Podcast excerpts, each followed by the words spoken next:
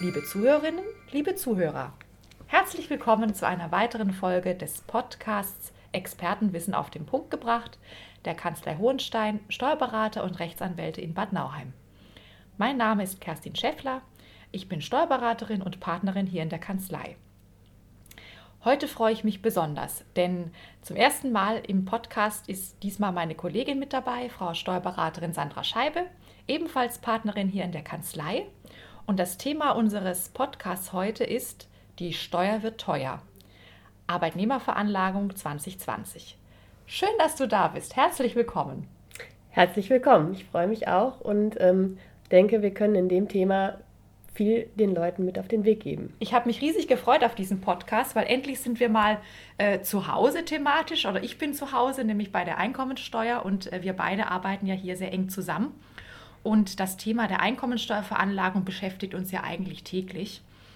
Und ähm, die Pandemie hat ja so einige Veränderungen gebracht und einige Verwerfungen auch, die sich tatsächlich jetzt auf die Einkommensteuerveranlagung für das letzte Jahr, also für 2020, auswirken. Ja, was gab es denn so Neues, Sandra? Ne? Ja, das Hauptproblem, was wohl ein Großteil äh, der Arbeitnehmer in diesem Jahr natürlich durchmachen mussten, beziehungsweise schon im letzten Jahr, ist natürlich äh, der Wegfall der Fahrtkosten weil alle ins Homeoffice gegangen sind. Stichwort Homeoffice, genau. Also jeder ist zu Hause, jeder muss da arbeiten und noch tausend andere Dinge tun, Homeschooling, Wäsche waschen. Also es ist, war für uns alle ähm, doch eine herausfordernde Zeit. Und es hat natürlich auch Auswirkungen auf die Steuer, ne? weil die Fahrten zwischen Wohnung und Arbeitsstätte jetzt nicht mehr so angefallen sind wie üblich. Und wir sind ja hier in Bad Nauheim, also am Rande von Frankfurt. Wir haben unglaublich viele Pendler, die nach Frankfurt fahren und auch einiges an Fahrtkosten zusammenfahren zu normalen Zeiten. Ne? Das fällt jetzt weg. Stattdessen äh, gibt es ja jetzt die sogenannte Homeoffice-Pauschale. Ja, ganz genau. Das bedeutet jetzt aber auch für die Steuererklärung 2020, alle müssen ihre Werbungskosten komplett neu berechnen. Denn wir müssen hier dazu übergehen, genau zu berechnen, an welchen Tagen bin ich doch noch vielleicht nach Frankfurt ins Office gefahren und an welchen Tagen habe ich im Homeoffice gesessen. Und hier legt das Finanzamt dieses Jahr einen ganz großen Schwerpunkt drauf, dass man das wirklich gut dokumentiert hat und nicht nachher sagt, ich bin an dem Tag gefahren und war im Homeoffice, denn das geht nicht. Also pauschale Fahrtkosten, Pi mal Daumen Rechnungen sind also nicht das, was man tun sollte. Eher schwierig. Das Finanzamt wird es sicherlich bei jedem genau prüfen. Deswegen sollte man am besten vielleicht einen guten Kalender haben, wo man weiß, okay, das sind wirklich die Tage, wo ich gefahren bin und das sind die Tage, an denen ich zu Hause war. Wir müssen uns auch, darauf einstellen, dass das Finanzamt solche Kalender sich vorlegen lässt. Ne? Ganz genau. Oder auch Bestätigungen des Arbeitgebers, an welchen Tagen der Arbeitnehmer nun im Homeoffice war und an welchen nicht. Also das ist ganz wichtig, ähm, auch für unsere Zuhörerinnen und Zuhörer, zu sagen, ähm, die Dokumentation ist hier entscheidend, dass man einfach genau darlegen kann, wann ist man ins Büro gefahren und wann hat man ähm, Homeoffice gemacht. Genau, es hat vielleicht aber auch noch einen Vorteil. Wenn wir dadurch auch nachweisen können, dass wir weniger im Urlaub waren, hat man natürlich trotzdem vielleicht mehr Tage mit Fahrten oder Homeoffice verbracht, als man in den Altjahren quasi diese pauschalen Tage von 220 angesetzt hat. Stimmt das ist möglich. Und weniger Urlaub, ich glaube, das haben wir alle gemacht letztes Jahr. Ne? Wie hoch ist denn diese Homeoffice-Pauschale? Was, was deckt die eigentlich ab? Ja, diese Homeoffice-Pauschale ähm, beträgt 5 Euro am Tag und ist aber begrenzt auf 600 Euro im Jahr und soll quasi abdecken, dass eben die Leute in ihrem Zuhause sicher einrichten mussten, Strom verbrauchen müssen, etc. Ähm, wie gesagt, das Problem ist hier an der Stelle sicherlich der Höchstbetrag von ähm, 600 Euro, der auf jeden Fall weniger mit sich bringt, als es in vielen Fällen die äh, Pauschale der Kilometer gemacht hat. Also man hat da schon eine Einbuße und weniger Werbungskosten, einfach weil die Homeoffice-Pauschale nicht so hoch ist, wie es zum Beispiel in vielen Fällen, also jetzt auch hier von unseren Mandanten, die halt nach Frankfurt fahren, ähm, die ähm, Entfernungspauschale ausmachen würde ähm, diese Homeoffice-Pauschale von 5 Euro, die deckt so ein bisschen, ich sage jetzt mal salopp, die Raumkosten ab, also Energie, Heizung, ähm, ähm, ja, dass ich mich halt einen Teil meiner Wohnung halt jetzt zum Arbeiten nutzen muss. Aber sowas wie Arbeitsmittel sind ja nach wie vor abzugsfähig, ne? Ja, auf jeden Fall. Ähm, es gibt ja auch immer mal so eine hm, Arbeitsmittelpauschale, die viele auch schon mal angesetzt haben. Das hat das Finanzamt bisher auch anerkannt. 110 Euro waren das, ne? Ganz genau, genau, die 110 Euro. Aber in dem Fall lohnt es sich sicherlich hier genau zu schauen, hat man nicht vielleicht viel darüber hinaus ausgegeben? Was hat der Arbeitgeber erstattet, was nicht? Also wenn ich mir jetzt einen neuen Schreibtisch gekauft habe, um mich zu Hause auch ein bisschen büromäßig einrichten zu können, dann ist dieser Schreibtisch ein Arbeitsmittel und kann zusätzlich abgesetzt werden. Ja, auf jeden Fall. Eben auch die Frage, musste ich mir vielleicht privaten Laptop anschaffen? Mhm. Musste ich meine DSL-Leitung ausbauen? Das muss man sich alles genau überlegen und gut dokumentieren und wenn möglich natürlich auch entsprechende Quittungen aufheben. Oh ja, Belege aufbewahren, Nachweis führen, das ist ganz wichtig. Ja, dann gibt es ja noch eine andere ähm, Baustelle, die dafür sorgt, dass voraussichtlich die Steuer 2020 teuer wird. Ähm ah, vielleicht kommen wir vorher noch mal auf noch ein anderes Thema, was auch eher im Zusammenhang mit dem Arbeitszimmer steht äh, mit, oder mit dem Homeoffice steht, nämlich das, das sogenannte Arbeitszimmer. Da ist ja häufig gar nicht klar, was ist eigentlich was. Habe ich jetzt ein Arbeitszimmer, habe ich ein Homeoffice? Ähm, grundsätzlich kann man da ja sagen, die Voraussetzungen um ein Arbeitszimmer anerkannt zu bekommen, sind ja sehr streng und die haben sich auch nicht verändert. Ganz genau. Das bedeutet nämlich auch, ein echtes Arbeitszimmer habe ich nur dann, wenn mir gar kein Arbeitsplatz zur Verfügung steht. In der Pandemie ist es ja nicht so, dass mein Schreibtisch im Büro nicht mehr da ist, sondern es ist einfach nur so, dass quasi pandemiebedingt ich zu Hause arbeiten muss, aber grundsätzlich wäre mein Schreibtisch ja verfügbar. Das alleine berechtigt also nicht zu dem Abzug des bisher schon bekannten Arbeitszimmers. Anders zum Beispiel die Lehrer. Die hatten immer schon ihren Arbeitszimmerraum, weil sie einfach in der Schule gar keine Möglichkeiten haben, dort alleine und in Ruhe zu arbeiten. Das waren aber auch oder sind eigentlich immer sehr spezielle Berufsgruppen, also zum Beispiel Lehrer oder auch, ich sag mal, Vertriebsmitarbeiter, die keinen eigenen ähm, Schreibtisch im, im, im Büro haben. Ja. Also das sind immer schon in der Vergangenheit auch schon, war es immer schon sehr begrenzt auf spezielle Berufsgruppen. Und ein Arbeitszimmer braucht ja auch noch deutlich andere Anforderungen. Also es muss beispielsweise ein abgeschlossener Raum sein, es darf keine Arbeitsecke sein oder ein Schreibtisch, der jetzt im Wohnzimmer steht. Ähm, also ein Arbeitszimmer hat noch deutlich höhere Anforderungen als jetzt ähm, ein Homeoffice, wo man die 5 Euro bekommt, auch wenn man jetzt am Esstisch sitzt und arbeitet. Ganz genau. Wenn ich jetzt ein Arbeitszimmer habe, also zu einer dieser speziellen Berufsgruppen gehöre und ich habe beispielsweise auch in den Vorjahren immer schon ein Arbeitszimmer anerkannt bekommen, weil die Voraussetzungen dafür vorlagen ähm, und bin jetzt trotzdem häufiger ähm, im Homeoffice als, als, als zum Beispiel in der Schule, ja, habe ich denn da eine Wahlmöglichkeit, ob ich jetzt das Arbeitszimmer ansetze oder die Homeoffice-Pauschale? Ja, grundsätzlich habe ich die. In der Regel wird es aber so sein, dass natürlich in diesen Fällen, wenn ich die Grundlagen des Arbeitszimmers auch erfülle, das Arbeitszimmer deutlich günstiger ist. Das heißt, in dem Fall kann ich wählen, aber würde auch immer versuchen, dann das Arbeitszimmer zu wählen und wirklich die tatsächlichen Kosten, die das Zimmer mit sich bringt, sprich Energie, Strom, Wasser, alles, was man so braucht, um das Zimmer zu erhalten, auch alle ansetzen was in der Regel mehr sein dürfte als die Homeoffice-Pauschale von 600 Euro. Genau, also bei dem Arbeitszimmer, jetzt im Beispiel mit den Lehrern, das ist ja begrenzt, der Betriebs- oder der Bewerbungskostenabzug auf 1250 Euro.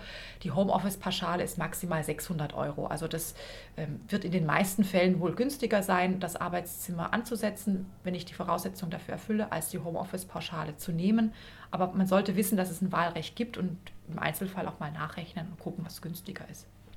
Ganz genau. Es ist ja auch immer eine Frage dessen, ähm habe ich ein Haus, was vielleicht noch finanziert ist, ich noch Zinsen absetzen kann, Anschaffungskosten. Ähm, wie teuer ist das einfach alles? Das muss man im Einzelfall sicherlich immer einfach mal rechnen. Genau.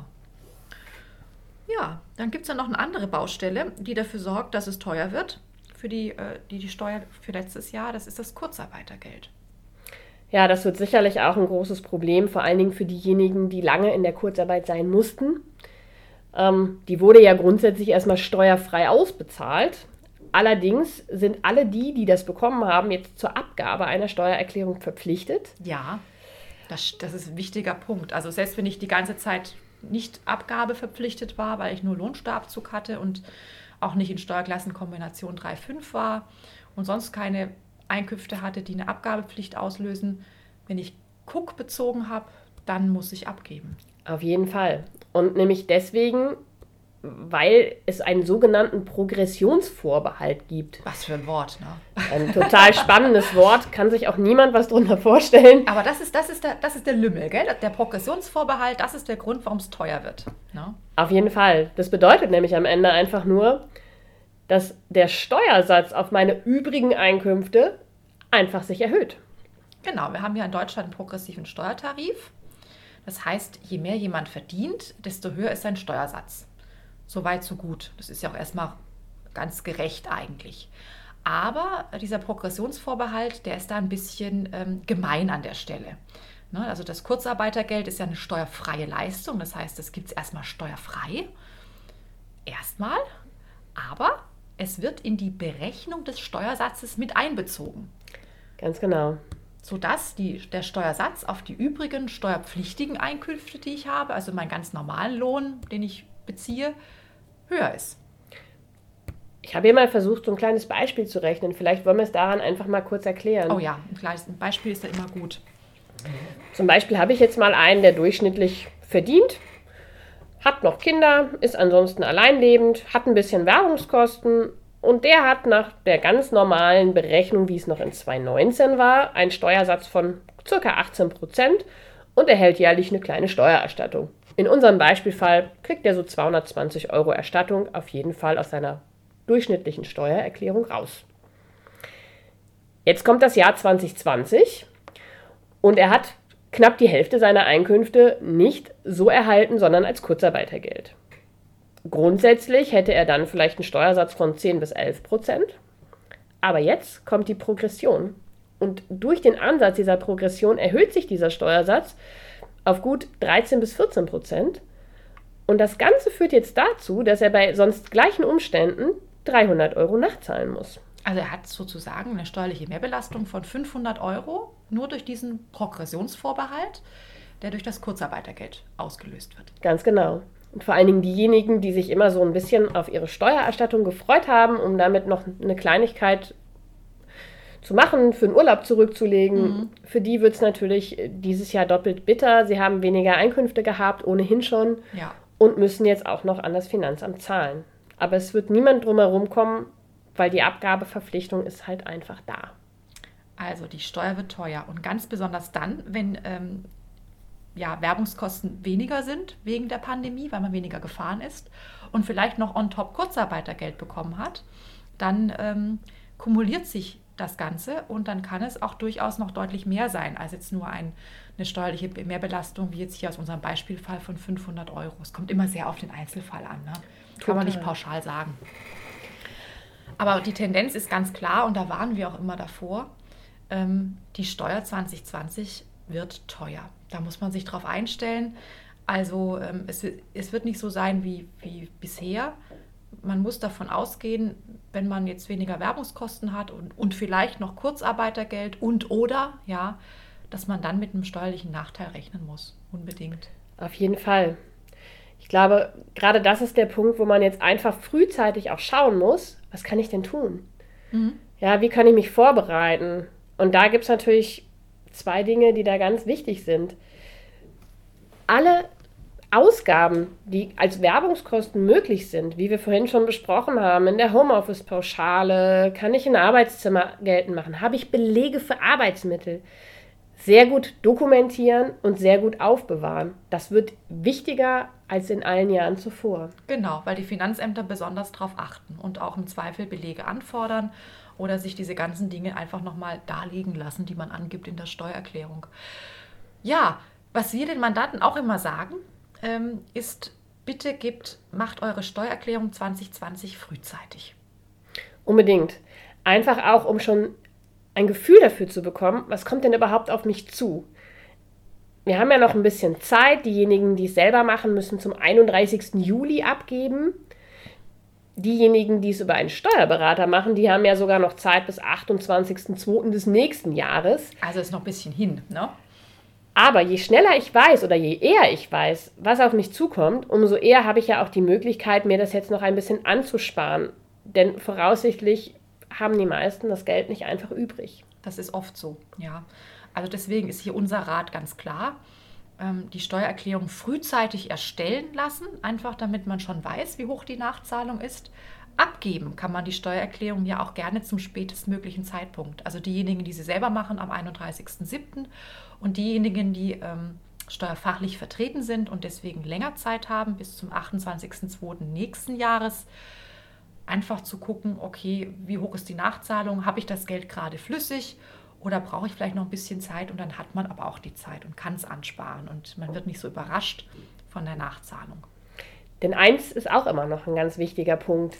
Wenn die Nachzahlung für 2020 sehr hoch wird, setzt das Finanzamt im schlimmsten Fall sogar Vorauszahlungen für 2021 fest und man zahlt nochmal das Doppelte. Und da sollte man sich einfach gut im Klaren sein, wie ist meine Situation, wie ist es momentan, ändert die sich momentan zu 2020. Derzeit sind wahrscheinlich viele immer noch in der Situation, wie es auch in 2020 war, und dann ist diese Festsetzung von Vorauszahlungen vielleicht sogar gerechtfertigt. Und das sollte man wirklich gut geplant haben und sich klar darüber sein, was da noch alles an Zahlungen für 2020, 2021 kommt. Genau, also gerade diese nachträglichen Vorauszahlungen äh, sind immer besonders ärgerlich. Die sind ungefähr nochmal genauso hoch wie die eigentliche Nachzahlung, sodass man dann mit dem doppelten Betrag kalkulieren muss. Das trifft aber eher nur die steuerfachlich vertretenen Steuerpflichtigen, weil die, weil die einfach die Frist ausschöpfen können und es häufig ja auch tun. Ja. Und ähm, diejenigen, die ihre Steuererklärung selber machen, die geben ohnehin Mitte des Jahres ab und äh, da setzen die Finanzämter ja vielleicht Vorauszahlungen fest, aber jetzt keine nachträglichen noch on top. Ja. Aber ähm, hier achten wir schon noch ein bisschen auf unsere Mandanten und geben da einen Hinweis ähm, Obacht, da ist eventuell noch mit einer noch höheren Nachzahlung zu rechnen, als es ohnehin schon ist, weil 2021 uns die Pandemie ja immer noch begleitet und wir gar nicht wissen, wie sich das Jahr darstellen wird. Ne? Okay, also können wir zusammenfassend sagen, die Steuer wird teuer, weil Werbungskosten pandemiebedingt geringer sind und weil das sogenannte Kurzarbeitergeld, obwohl steuerfrei, ähm, unter Progressionsvorbehalt steht und damit den Steuersatz auf die übrigen steuerpflichtigen Einkünfte erhöht. Genau. Haben wir viel Arbeit, Sandra, ne? Das wird viel Arbeit. Jetzt einfach bei jedem muss man jetzt einfach die Werbungskosten wirklich ganz neu ermitteln. Aber wie immer gibt es auch Chancen, vielleicht zu sehen, hat man wirklich auch immer alle angegeben. Genau. Hat man noch was gefunden? Überlegen Sie sich gut, was haben Sie wirklich alles für Ausgaben. Alles, was Sie persönlich aufwenden, um Ihrer Arbeit gerecht zu werden, dürfen Sie auch absetzen. Genau, und das ist ein gutes Schlusswort ist positiv, ja. Liebe Sandra, es hat mich total gefreut. Endlich ein Podcast Steuerberaterin mit Steuerberaterin und ähm, im fachlich im, im heimischen Gefilde. Also das war, war sehr, sehr schön. Schön, dass du da warst. Ich freue mich auf noch viele weitere Podcasts mit dir. Unbedingt, das war wirklich schön. Fein, prima. Liebe Zuhörerinnen, liebe Zuhörer, wir danken Ihnen sehr herzlich für Ihre Aufmerksamkeit und freuen uns auf das nächste Mal. Vielen Dank. Wiederhören. Wiederhören.